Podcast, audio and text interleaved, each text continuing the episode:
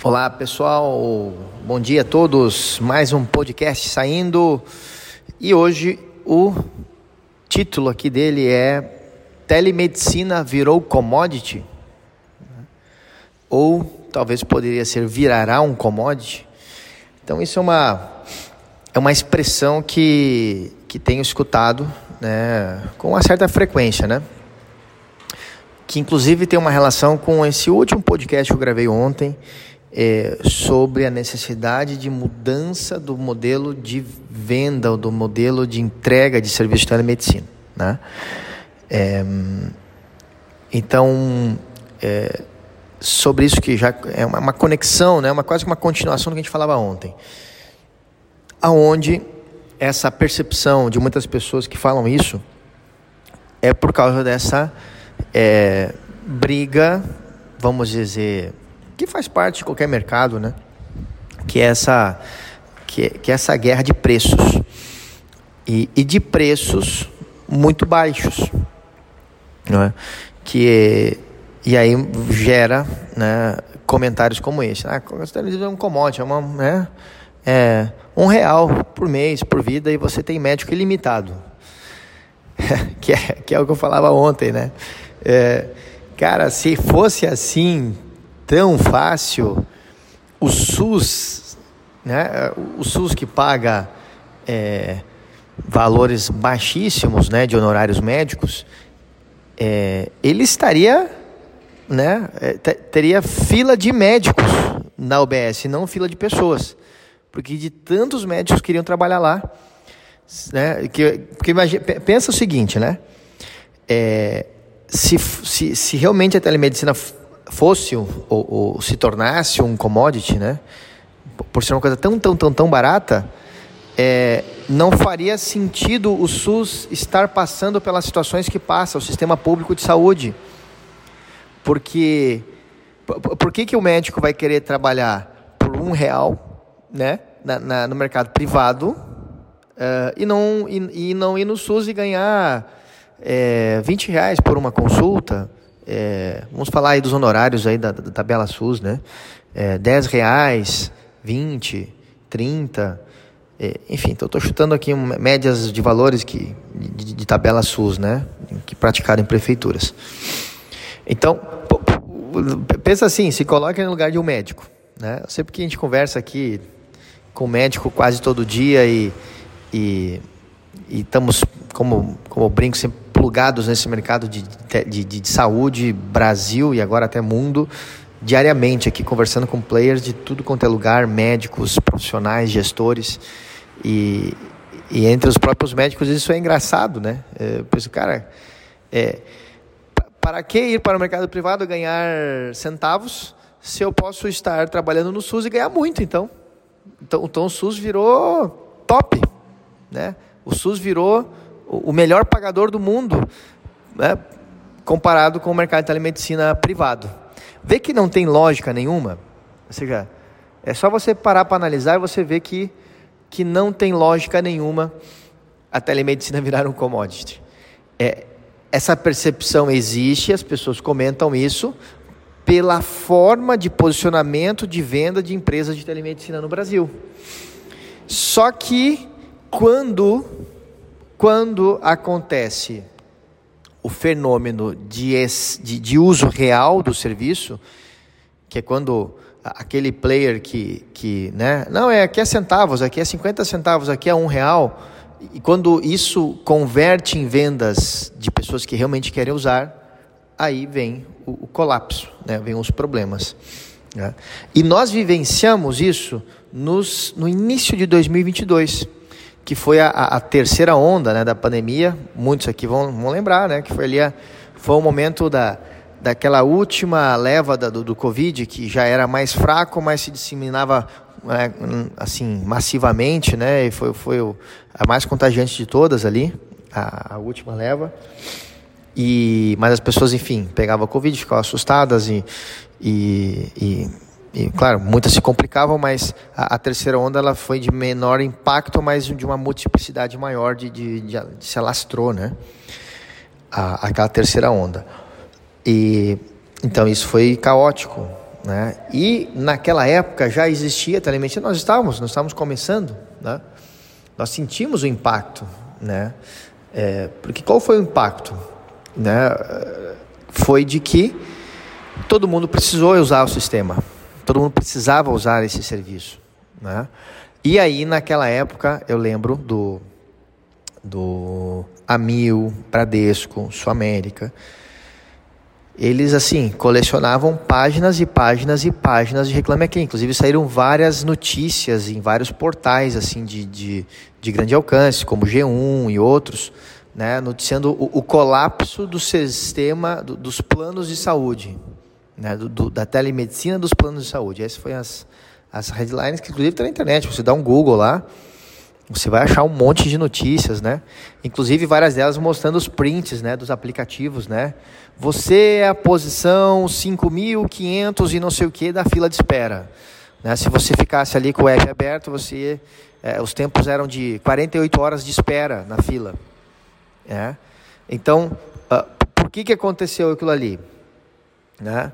É, se, se disponibilizou um serviço a um preço que atende ou atendia, né, ou estava inserido dentro do centro de custo ali da, dos planos de saúde, um volume baixo de acesso, né, um volume baixo de acesso. Só que esses centros de custo ou preços que foram praticados ou, ou, ou entendidos como sendo a demanda, eles tiveram uma, uma super demanda, um super acesso. E aí o que aconteceu?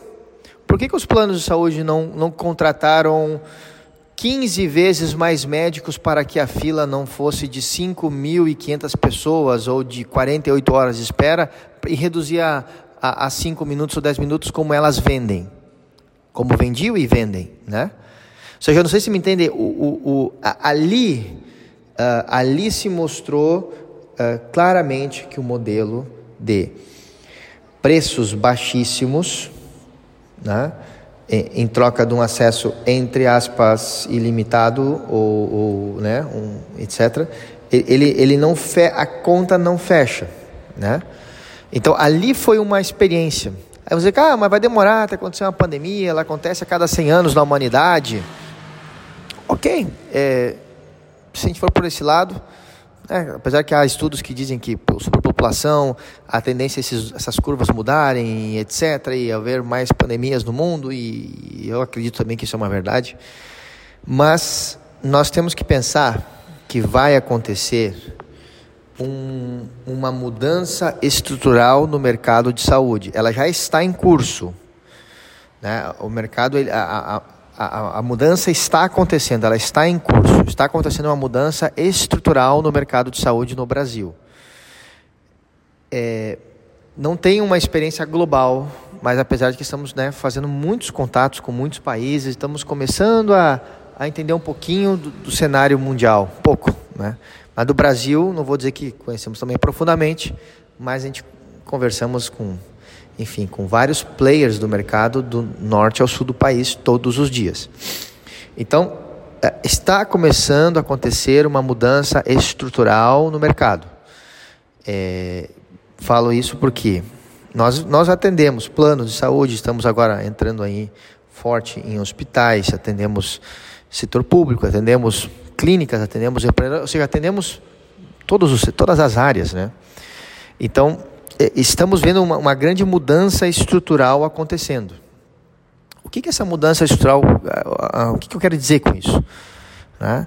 É, neste dia de hoje, ou dia de ontem, já foi criada uma frente parlamentar no Congresso, chamada Frente Parlamentar da Telemedicina. É uma frente de atuação dentro do parlamento que vai começar a, a, a, fomentar, buscar soluções de telemedicina e trabalhar fortemente do ponto de vista político, com saúdes públicas e também privadas, com a telemedicina. Então, olho visor, olho atento. Então, veja, está, está né, o, o setor público foi movimentado, né, eu sei porque a gente conversa muito com políticos, então, eh, está em curso uma mudança. O setor de saúde sempre ele, ele, ele, ele sofre suas mudanças de forma tardia em relação a outros segmentos, porque é um setor complexo em sua essência, né? ao contrário do sistema bancário qualquer outro, ou qualquer, qualquer outro movimento. E, mas está em curso essa mudança estrutural que ela vai fazer o quê? Ela vai fazer com que cada vez mais aumente o consumo do serviço de telemedicina, que as taxas de uso ou utilização elas vão subir e vão subir e vão subir e não sabemos até onde chegarão. Mas o ponto é que elas vão subir e, na minha opinião, elas não vão baixar. Elas estão em uma escalada. Nós já percebemos aqui, carteiras B2C têm consumos maiores e se apresentam cada vez com consumos maiores ainda. Então essa essa pegada que você vê no mercado, R$19,90, tudo ilimitado, etc. Isso vai mudar drasticamente é, em um futuro que eu, eu não vou chutar aqui se é breve, médio, longo prazo, mas vai mudar. Porque as taxas de uso vão começar a subir, porque vai começar essa demanda caótica do sistema de saúde nos modelos atuais, presenciais, vão começar uma grande parcela disso aí para telemedicina. E esses preços irrisórios, gerando comentários como esse de telemedicina on commodity, eles vão explodir e vão ser destruídos esses comentários.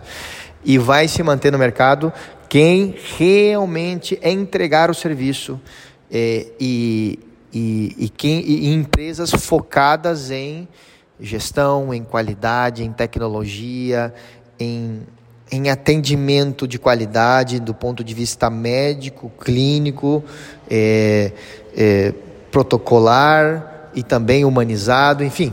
Então, vai haver uma, uma grande. Porque agora a gente está assim naquele AUE, né? Nasceu o mercado, AUE, 50 centavos, um real, dois, três, todo mundo chutando para cima para ver o que, que vai dar. Mas está uma mudança estrutural em curso acontecendo e isso mudará totalmente o cenário do mercado de saúde e da telemedicina para o futuro. Né? É, porque por mais que a tecnologia esteja muito desenvolvida, as redes sociais, as coisas se disseminam mais fácil, mais rápida, mas ao fim e ao cabo nós temos é, é, é, é de, por trás dessa conversa toda é saúde e atendimento, e por mais que tenha os bots e sistemas de inteligência artificial cada vez mais modernos e tal, quando você está com uma dor de barriga e um mal-estar, você não quer um bot, você quer um médico. Né? E você não quer ninguém te fazendo triagem, que isso, que aquilo, você quer um médico, certo? Falando de mal-estar. Né? Assim como se você tem um problema psicológico, você precisa de um psicólogo, você quer um psicólogo que te ajude. Então, é, por mais que as tecnologias evoluam, o ponto sempre é essa relação humana e, logicamente, a relação presencial, ela tem um... Cara, é presencial é presencial, cara, não tem o que dizer, né? É, quanto a isso, não, é, é, não tem o que dizer. Porém, como as entregas no presencial é, estão complexas e o sistema de saúde, em especial as operadoras de saúde que cumprem um papel assim, um, vamos dizer que é um eixo central dentro desses modelos, apesar de no Brasil ter um percentual pequeno da população usando esse serviço, eles é, é, dentro do segmento privado é um, é um player muito estrutural, porque em outras palavras ele paga a conta, né, para que toda essa roda gire do mercado privado. Então, é, é elas estão sofrendo demais, com altíssimas sinistralidades, e elas vão precisar, estão precisando urgentemente de soluções que lhe ajudem a reduzir custos e aí, aí voltamos. Quem vai ajudar elas? A telemedicina. Então, é, tudo isso menciono, comento para lhes, é, lhes dizer que esta visão de telemedicina é um commodity, ela, ela tem um lado de verdade, né? É um, é, é, é, que nem quando você olha uma, uma situação e você vê só um, um ponto de vista por um lado. Mas é quando você vai e corre para o outro lado, você vê que a, que a, situação é bem diferente. Então a minha opinião é essa. É, a telemedicina é um commodity. Sim, se eu estou olhando por o ângulo de 90 graus. Se eu olhar para já virar para 120, 150, 180, 200, já eu vou ter outras, uh, outros entendimentos, né? acerca dessa frase. Né? Então, por isso, então, a telemedicina é um commodity? Minha opinião, olhando uma visão 360, não. Ela se tornará minha visão 360 graus? Não. Né? É, então é isso que eu penso. Então fica aí uma, essa reflexão sobre o mercado de telemedicina. Esperamos que ela ajude aí você também aí começando a mudar seu ponto de vista, caso você pensava o mesmo, tá bom? Falou, um grande abraço, até mais.